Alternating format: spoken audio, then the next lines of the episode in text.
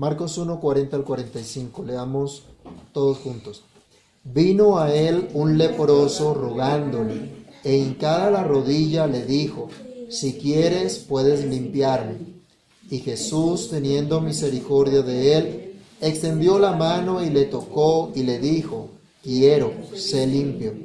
Y así que él hubo hablado, al instante la lepra se fue de aquel y quedó limpio.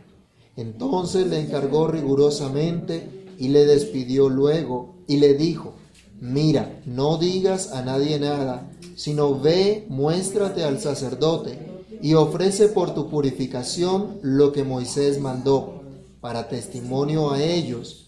Pero oído él, comenzó a publicarlo mucho y a divulgar el hecho, de manera que ya Jesús no podía entrar abiertamente en la ciudad, sino que se quedaba fuera en lugares desiertos, y venían a él de todas partes. Padre que estás en los cielos, en el nombre del Señor Jesús, te damos gracias por tu palabra, rogamos que tu Espíritu nos ilumine, nos dé entendimiento, que al meditar, al reflexionar en ella, Señor, tú hables a nuestras vidas trayendo edificación, exhortación, consolación. Que tu Espíritu haga, Señor, tu obra en nuestras vidas conforme a tu propósito glorioso y santo. En Cristo Jesús oramos y te damos muchas gracias. Amén. Pueden tomar asiento, hermanos. Y comenzamos diciendo que son diversas las situaciones, las ocasiones en las que puede llegar el desánimo a la vida del creyente. Son diversas las dificultades y aflicciones que pueden sobrevenir sobre el pueblo de Dios. Pero es precisamente en medio de esas circunstancias en las que podemos ver la misericordia del Señor, en las que podemos ver la misericordia de Dios en acción. El relato que, que se narra en esta porción evangélica nos habla de ese cuadro de misericordia en acción de misericordia que es mostrada a alguien que está en una condición miserable, a alguien que es incapaz de salir por sí mismo de esa condición. vamos a leer una porción de la escritura en Levítico, capítulo 17, versículos 45 al 46, donde encontramos la ilustración de lo que ocurría con una persona enferma de lepra, como es el caso que se nos narra en esta porción que hemos leído. Las indicaciones médicas y de salubridad que debían seguir están en todo ese capítulo 17 de Levítico que usted puede leer apenas llegue a casa y se dará cuenta entonces también las implicaciones religiosas que traía para una persona enferma de lepra esta condición. En los versículos 45 al 46 se nos da la imagen general de esa implicación de la vida de un leproso. Dice, y el leproso en quien hubiere llaga, llevará vestidos rasgados y su cabeza descubierta, y embosado pregonará, inmundo, inmundo. Todo el tiempo que la llaga estuviere sobre él, será inmundo, estará impuro y habitará solo. Fuera del campamento será su morada. El leproso era declarado oficialmente inmundo por una autoridad religiosa y por una autoridad médica. El sacerdote tenía esa autoridad para declarar quién, quién estaba enfermo y cómo debía, em, cómo se le debía, eh, cómo se le debía hablar, cómo se le debía, em, cómo tenía que evaluarse esa, esa enfermedad. El leproso entonces, al ser declarado por una autoridad religiosa, civil, eh, médica también, que era no solo enfermo, sino inmundo, solamente cuando fuera sanado por esa misma autoridad tendría que ser declarado limpio. Del resto, su vida sería considerada una vida inmunda, una vida que no le permitía acercarse al Señor. Aún esa condición haría pensar a muchos que este hombre era objeto de la maldición de Dios. Recuerdan Deuteronomio 28 del versículo 16 en adelante, cuando dice que si el pueblo no obedece a la ley de Dios, vendrían todas estas maldiciones. Y son como 40 versículos que hablan acerca de todas las maldiciones que vendrían para aquellos que no obedecieran a la ley de Dios. Y lo más probable que pensaría la gente en ese entonces es que este hombre estaba bajo maldición de Dios, porque estaba bajo una enfermedad incurable, estaba bajo una enfermedad terrible. Esa era la, condición de él. Él era uno de los marginados más de la sociedad. Pero la Biblia no, nos dice que específicamente esta enfermedad vino a causa de un pecado particular que hubiese cometido este hombre. Pero como ven entonces, no era muy alentador el cuadro. No era muy alentador lo que estaba él, mm, lo que él estaba viviendo. No era precisamente de las personas que se recibía con mayor alegría en las congregaciones. De hecho, por ser impuro, no podía participar tampoco del culto, no podía participar de la adoración pública al Señor. Pero lo maravilloso es que en medio de toda esta condición, Dios muestra su misericordia.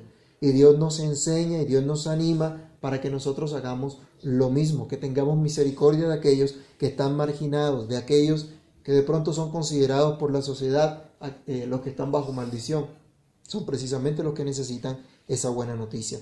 Esa es la clase de persona que nos ilustra eh, esta, esta enseñanza, que nos anima a nosotros, que ante la condición en la que nos encontramos, podemos acercarnos al Señor, no en algo que nosotros tengamos, sino solamente con la esperanza de lo que Él es, de lo que Él hace.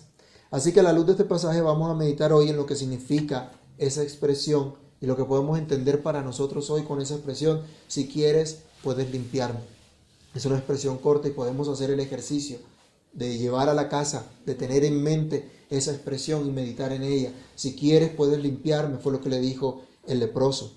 En primer lugar, al decir si quieres, puedes limpiarme, Dios nos enseña que ante nuestra condición, ante nuestra situación, no hay otra forma de acercarnos a Dios sino a través de un ruego humilde. Es lo primero que vemos acá. Vemos un ruego humilde. Es precisamente por nuestra condición de falta de justicia, nuestra condición de falta de conformidad a la santa ley de Dios, nuestra condición de una activa desobediencia a Dios, la que nos impide acercarnos a Él pretendiendo que merecemos algo, pretendiendo que, que podemos recibir algún beneficio de parte de Dios. Ya habíamos leído una parte de la, de la escritura donde se nos dice cómo debía andar un leproso. Ritualmente, esa persona era impura, no debía acercarse a nadie, debía andar solo, vivir fuera del campamento no podía estar con las demás con las demás personas. Pero este hombre se acerca lo suficientemente a Jesús como para que pudiera tocarlo. La Biblia no nos dice pues que la enfermedad haya sido a causa de un pecado específico, pero igual era susceptible como toda la raza humana, como usted y como yo, a enfermarse. ¿O es que acaso porque somos hijos de Dios no nos enfermamos? Todos nos enfermamos. Y a veces hasta constantemente, ¿no? sino que lo diga mi esposa. Por eso, que lo diga ella, que el marido se le enferma constantemente. Todos nos enfermamos, todos somos débiles a causa del mismo pecado que entró en la humanidad por causa de Adán. En Adán, dice la Biblia, pecamos todos. Y desde entonces, dice, entró la muerte, la enfermedad a toda la raza humana. Y somos susceptibles a ello a causa del pecado que hay en medio de nosotros. Este hombre no se caracterizaba precisamente por sus continuos sacrificios y servicio a Dios de manera pública. Al contrario, no estaba capacitado para ello. Pero su incapacidad no reducía las exigencias de la ley de Dios. Y esto es interesante que lo tengamos en cuenta. Nuestra incapacidad no nos exime de la ley santa, justa y perfecta de Dios. Dios demanda lo que es santo, pero el hombre, al alejarse de Dios, al pecar contra Dios se volvió incapaz de obedecer estas exigencias. El hecho de que usted no pueda pagar un crédito no le quita la obligación de pagarlo. Nosotros no podemos decir porque soy incapaz, entonces no soy culpable delante de Dios. Este hombre también era culpable de pecado delante de Dios, de haber ofendido a Dios a pesar de la incapacidad que tenía. Pero pasó algo especial con este hombre y es que la fama de Jesús se había extendido por toda Galilea. Y parece que en una de esas regiones donde Jesús fue a predicar, allá escuchó este hombre de Jesús, escuchó lo que Jesús estaba haciendo, lo que Jesús estaba predicando. Y aquí nos viene a la memoria la porción de la escritura que nos dice que la fe viene por el oír y el oír por la palabra de Dios. Solo cuando oyes de Jesús por su palabra, Solo entonces eres despertado para conocer tu condición, para conocer tu condición miserable y en medio de ella poderte acercar a Jesús mediante un ruego humilde.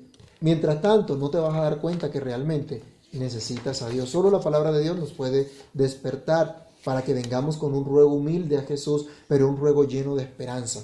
Leamos nuevamente en Marcos cómo fue que se acercó este hombre. Alguien que lea el versículo 40. Marcos 1.40. Vino a él rogándole, en cada rodilla le dijo, si quieres puedes limpiar. Marcos nos dice que el leproso se acercó a Jesús. Esto nos muestra la esperanza que había en él. ¿Qué tenía que hacer el leproso? Tenía que ir o sonando una campana o gritando, inmundo, inmundo. ¿Y qué piensan ustedes que haría la gente cuando pasaba un leproso diciendo inmundo, inmundo? ¿Corrían a abrazarlo? Esta mañana fuimos a saludar a la hermana y ¿qué hizo? No se acerquen porque estoy supremamente enferma. Eso es lo más normal, eso es lo más natural. Pero acá nos dice que este hombre, a pesar de esa condición, se acercó a Jesús. La razón es que había escuchado de Jesús. Y sabía que Jesús era la única esperanza que tenía. La predicación de Jesús que nos narran los versículos anteriores de, Marcos, lo que habíamos visto cuando él predicó en la sinagoga, en las afueras, todo lo que había hecho el, Señor, se había extendido por todas las regiones de Galilea y lograron despertar la fe y la esperanza de un hombre marginado, de un hombre apartado de los demás a causa de su enfermedad, un hombre imposibilitado de adorar a Dios públicamente en comunión con su pueblo. Y eso es lo que va a despertar también a aquellos que están hoy sin Cristo. Solamente la predicación de la palabra de Dios.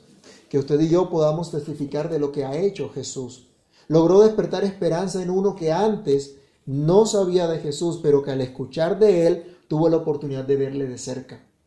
Tuvo la oportunidad de saber que no era una historia descontextualizada, que no era una historia que a él ni le venía, eh, que, no, que no tenía nada que ver con él, sino al contrario, era una persona real a la cual él podía clamar con esperanza.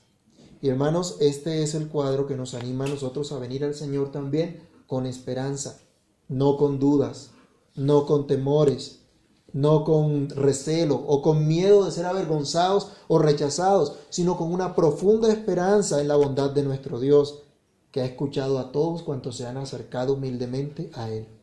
La Biblia dice que Él no rechaza un corazón contrito y humillado. Cuantos han clamado por misericordia han recibido de esa bondad del Señor. La Biblia dice que Él no echa fuera a nadie que se acerca a Él. En medio de nuestras miserias podemos nosotros, en medio de ellas, en medio de nuestros pecados, de nuestras luchas y tentaciones, en medio de nuestros fracasos, en, en nuestros fracasos de vivir para con Dios, en medio de todo eso, podemos venir con esperanza al Señor. Podemos venir con esperanza a nuestro Dios para que también, pero en, ese ruego humilde, pidiendo que nos limpie, que nos libre, pero ese ruego lleno de esperanza también es un ruego lleno de respeto, porque nos dice aquí el, el versículo que este hombre le rogó, no le exigió nada, y al contrario dice, se hincada la rodilla.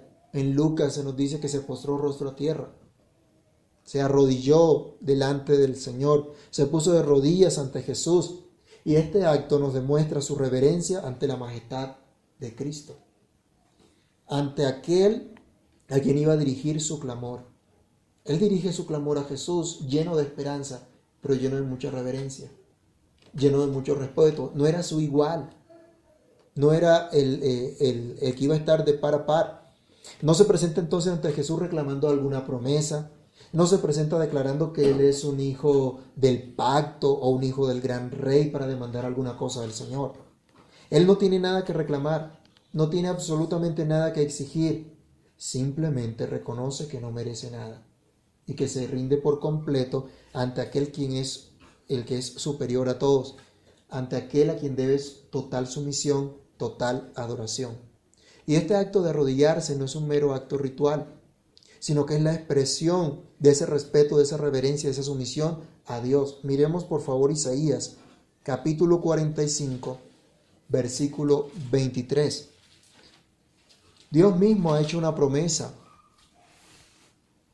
que implica rendición a Él, humillación ante Él, y se ilustra a través de la figura de arrodillarse, de postrarse ante Dios. Isaías 45, 23 dice, ¿cómo? Eh, perdón, por mí mismo hice juramento, de mi boca salió palabra en justicia y no será revocada. que a mí se doblará toda rodilla y jurará toda lengua. Solo podemos arrodillarnos ante Dios. ¿Se acuerdan cuando Juan tiene la revelación del Apocalipsis y un ángel le está hablando y él va a arrodillarse? Le dice que no lo haga porque él era consiervo suyo, que debía adorar solamente a Dios. El acto de arrodillarse, de postrarse, habla de un reconocimiento entonces al señorío de Dios. Es un acto de respeto a Dios. Entonces su ruego viene con respeto. Y la pregunta para nosotros es, ¿cómo podemos acercarnos hoy a Dios? ¿Qué hay particularmente en cada uno de nosotros como para pretender reclamarle algo a Dios? ¿Es Dios nuestro igual?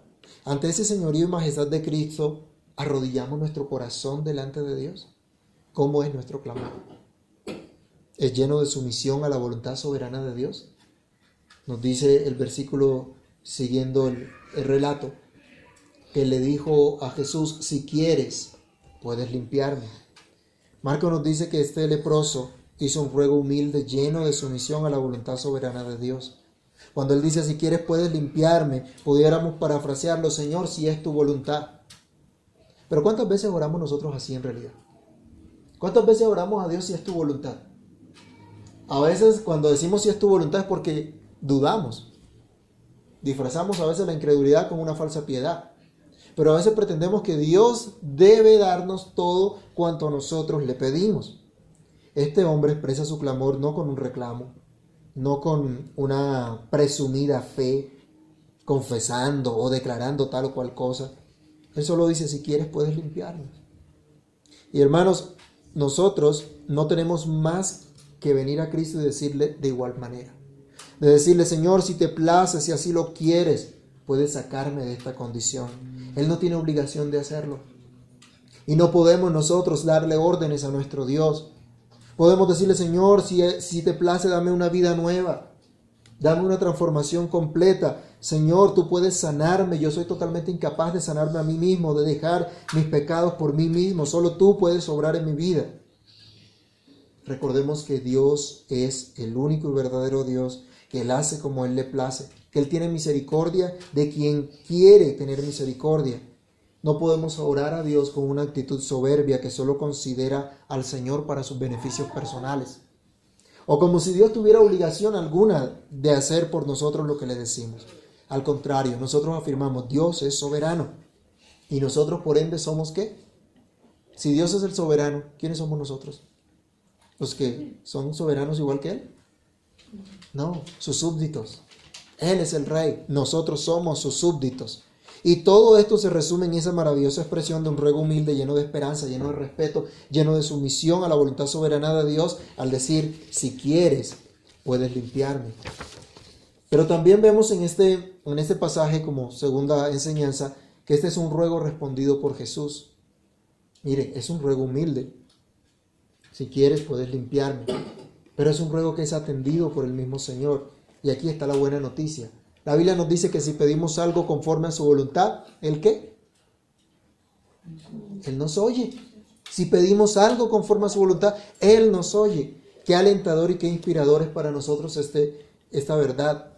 Jesús quiere y tiene todo el poder para librarnos de nuestras miserias.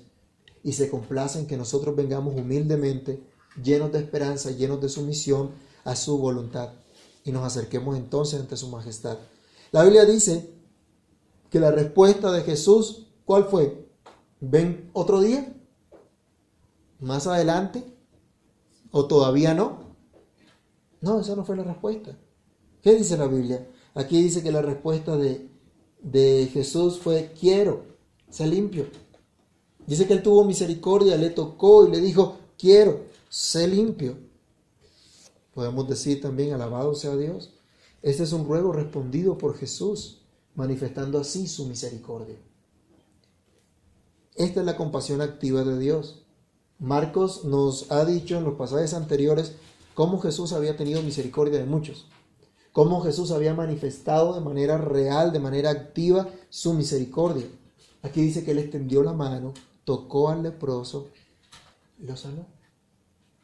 No le salió corriendo, no huyó de él, no se echó para un lado, sino que lo tocó y lo sanó. Jesús no solamente vio la, la, condición miserable de este hombre, sino que se compadeció de él.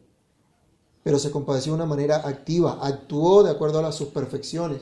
Una de las perfecciones de Dios es la misericordia, de sacar al que está en miseria de su condición, cuando esta persona no puede salir de ella. Nuevamente se manifiesta la misericordia de Jesús ahora en respuesta a este ruego humilde. Se manifiesta el cumplimiento de la misión del Hijo de Dios, que Él vino a buscar y a salvar lo que se había perdido. Viene a, a manifestar que Jesús está cumpliendo esa misión de traer buenas noticias a los abatidos, a los quebrantados de corazón. Esto que ocurrió aquí es la, eh, eh, es la manifestación de esa misericordia eterna de Dios. No es el hombre en sí el que produce estas cosas. No fue el, el, el leproso el que produjo la compasión de Jesús. Él tenía que rogar humildemente y nosotros tenemos que venir humildemente al Señor. Pero no es en sí el ruego lo que causa esta respuesta. Es la misericordia de Dios la que provoca esta respuesta ante esta situación, ante esta condición. La Biblia nos enseña a través del apóstol Pablo que Dios nos salvó de manera soberana. Dice en Tito, no por obras de justicia que nosotros hubiéramos hecho, sino por su misericordia. Y en esa misericordia también se manifiesta su amor. Hemos dicho, Dios es soberano. ¿Qué quiere decir eso? Que Dios hace como Él quiere y nadie le dice qué haces. Pero dentro de esa soberanía de Dios, Él quiere manifestar ese amor y misericordia a los suyos. ¿Cómo? Atrayendo el pecador a Cristo, en quien manifiesta su amor perfecto, su amor eterno. La Biblia nos dice que de tal manera amó Dios al mundo, que ¿qué hizo? ¿Qué hizo Dios? Que ha su Hijo unigénito para que todo aquel que en él cree no se pierda, sino que tenga vida eterna. Ese es el, Dios manifiesta ese amor condicional por aquellos que decidió, decidió sacar del estado de miseria. Eh, en este pasaje nos dice que el Señor toca al leproso y le dice, quiero, sé limpio. Jesús le manifestó con ternura su amor. Él no tenía necesidad de tocarlo. Ritualmente este hombre estaba impuro. ¿Y qué pasaba cuando alguien tocaba a otra persona impura? Según la ley de Moisés. Se contaminaba, se hacía impuro también. Pero con esto Jesús nos recuerda que Él llevó todas nuestras enfermedades y sufrió nuestros dolores. Que la paga de nuestro pecado fue sobre Él. Que Él se hizo maldición por nosotros para que la bendición de Abraham nos alcanzase a nosotros. Eso es el puro amor de Dios. Un leproso en la condición que ya hemos descrito recibe una respuesta de Dios más allá seguramente de lo que él se imaginaba. Él fue tocado por el Señor mismo. Algunos utilizan esta expresión de ser tocados por el Señor. Pero acá lo que vemos en este, por decir así, de esta manera, ese, ese toque del Señor es la ternura. La ternura del amor de Dios por una persona. La ternura, la misericordia de Dios por los suyos en medio de la condición en la que se encuentra. Era todo lo que necesitaba para que su vida fuera transformada, que Jesús se acercara a él, para asegurarle el amor de Dios. Y hermanos, quiera Dios hoy también tocar nuestros corazones por su palabra y que nos asegure Dios por su palabra ese amor, esa misericordia, esa ternura, esa esperanza y ese consuelo que solo podemos tener en Él. Quiera Dios también dar respuesta a nuestro ruego de una manera sobrenatural y así manifestar también su poder. Esto que ocurrió aquí es una manifestación del poder de Dios. Miren lo que ocurre. Leamos nuevamente el versículo 42. Y así que él hubo hablado, al instante la lepra se fue de aquel y quedó como... Interesante, ¿no? Miren, la enfermedad estaba asociada con la pureza ritual. Y acá dice que quedó, la lepra se fue de él, quedó sano. Pero es interesante que Marcos dice que quedó limpio fue purificado, fue limpiado. Esa fue la obra del Señor Jesús. Quedó limpio al instante. Esa es una maravillosa manifestación del poder de Dios. El leproso no tuvo que esperar varios días para saber que estaba sano. No tuvo que esperar varios días para ser limpio. No tuvo que esperar absolutamente nada. Y algunos hoy que se les dan de milagreros, de tener poder de, de, de sanar, engañan a la gente y dicen, si no tienes fe, entonces no, no vas a ser sanado. O no fuiste sanado porque dudaste, o porque pasó esto, porque pasó aquello, y se excusan. O personas que sueltan las muletas y caminan todos temblorosos y realmente no ha ocurrido nada, no ha pasado nada. Pero aquí nos dice que al instante la lepra se fue de ese hombre, desapareció. Eso fue una obra maravillosa del Señor, del poder de Dios. Y eso nos hace recordar, hermanos, que el Evangelio es poder de Dios. Solo el Evangelio nos puede traer esa buena noticia, solo el Evangelio nos puede mostrar, nos puede limpiar de nuestros pecados. Jesús dijo a los discípulos, ustedes están limpios por la palabra que les he hablado. El Evangelio es poder de Dios para salvación a todo aquel que cree. Esa es la voluntad de Dios, librarnos del pecado y de la maldad, atender a nuestro ruego humilde que solamente espera en Él, en su misericordia. Leamos el Salmo 65, versículo 5. Aquí este hombre recibió una respuesta mucho más abundante de lo que él pensaba, de lo que él se imaginaba. Pero esto es de acuerdo al mismo carácter de Dios y lo que el salmista conocía sobre el Señor. ¿Qué dice el Salmo 65.5?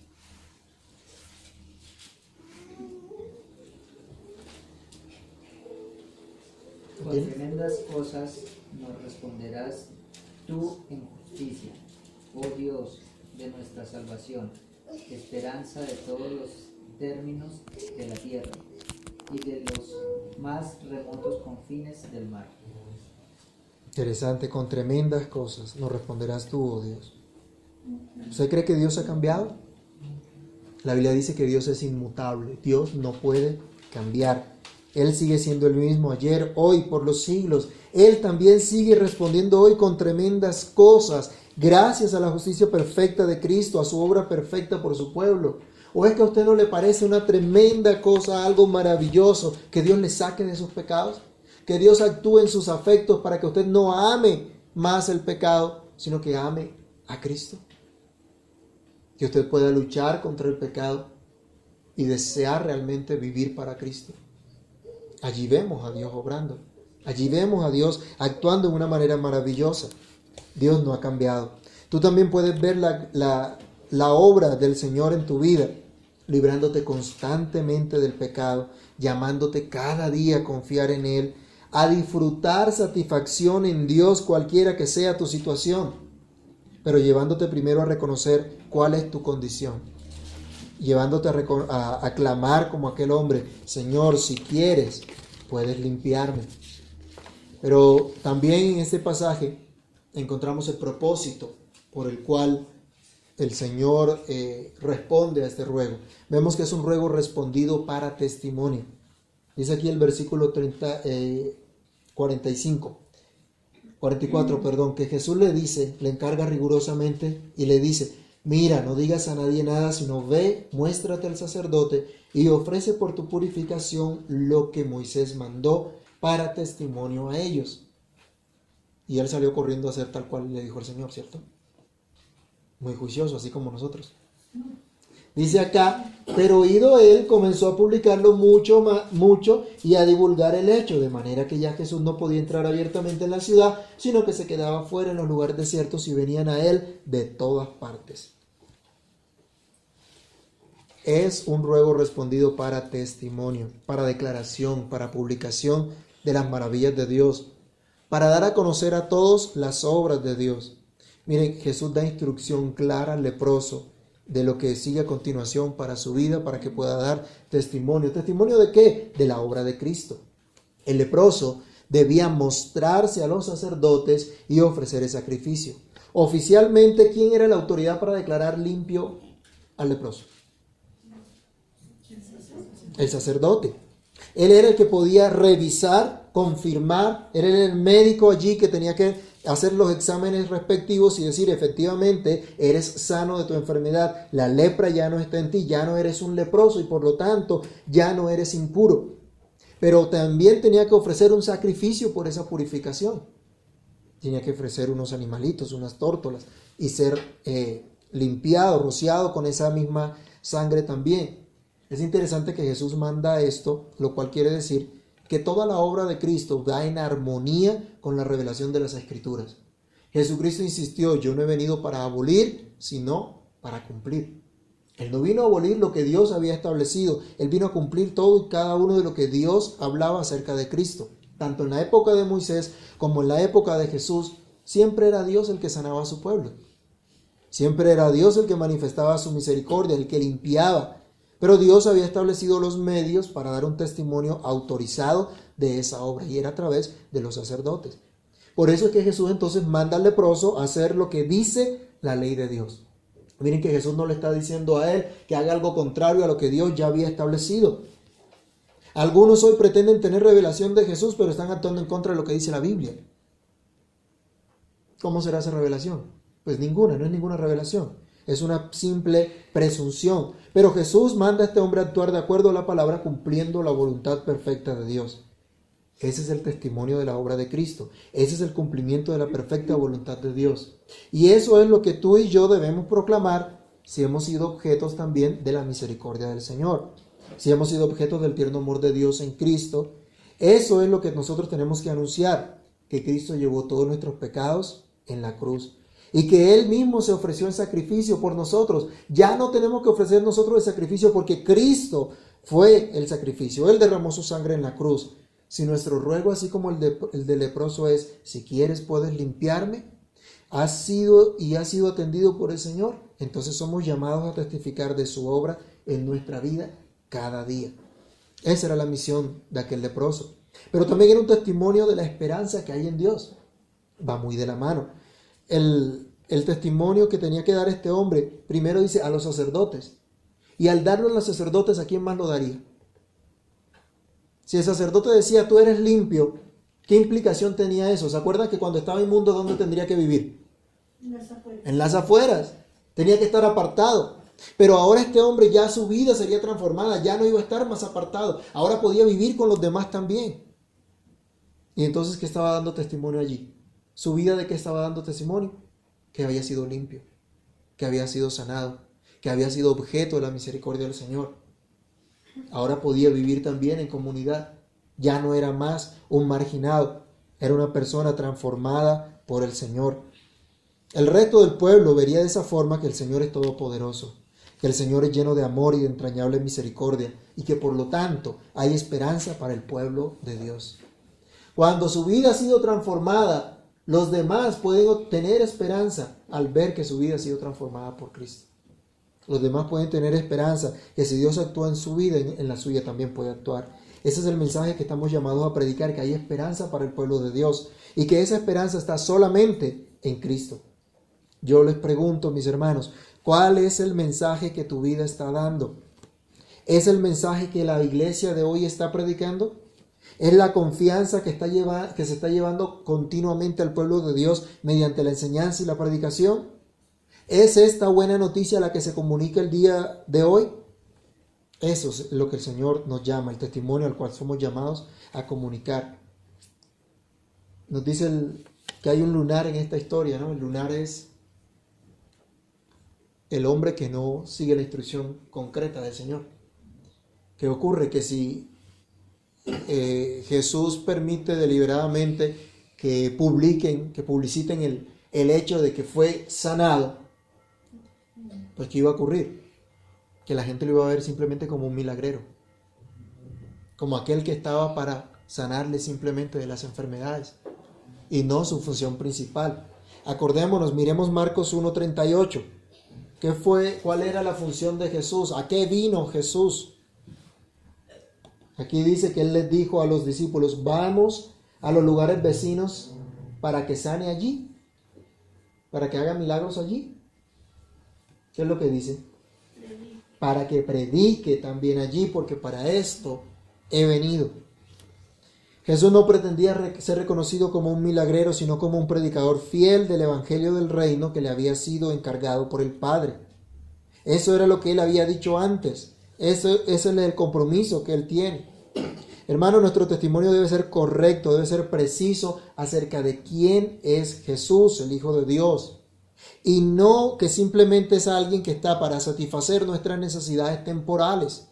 No podemos predicar el Evangelio y utilizar, como decimos a veces, los ganchos de ven y el Señor te va a sanar o el Señor te va a dar esto, te va a dar aquello, te va a dar lo otro.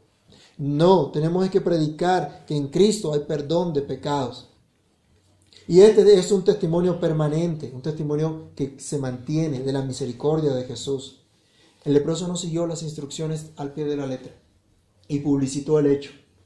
¿Qué ocurrió? ¿Cuál fue la consecuencia temporal en ese momento? Que Jesús ya no podía entrar abiertamente a las ciudades y le tocaba quedarse en lugares solitarios, en lugares apartados, en lugares desiertos. Pero a pesar de eso, no impidió que se cumpliera el propósito de Jesús de manifestar todavía su misericordia. ¿Qué hubiera hecho usted ante una desobediencia semejante? ¿Le hubiera quitado la sanidad al, leproso? ¿Le hubiera hecho por desobediente? Mire ahora lo que le pasa. Jesús no hizo eso. El leproso ya no fue más leproso, nos dice la Biblia. La enfermedad no retornó a él. Esa impureza causa esa enfermedad ya no estuvo más en él.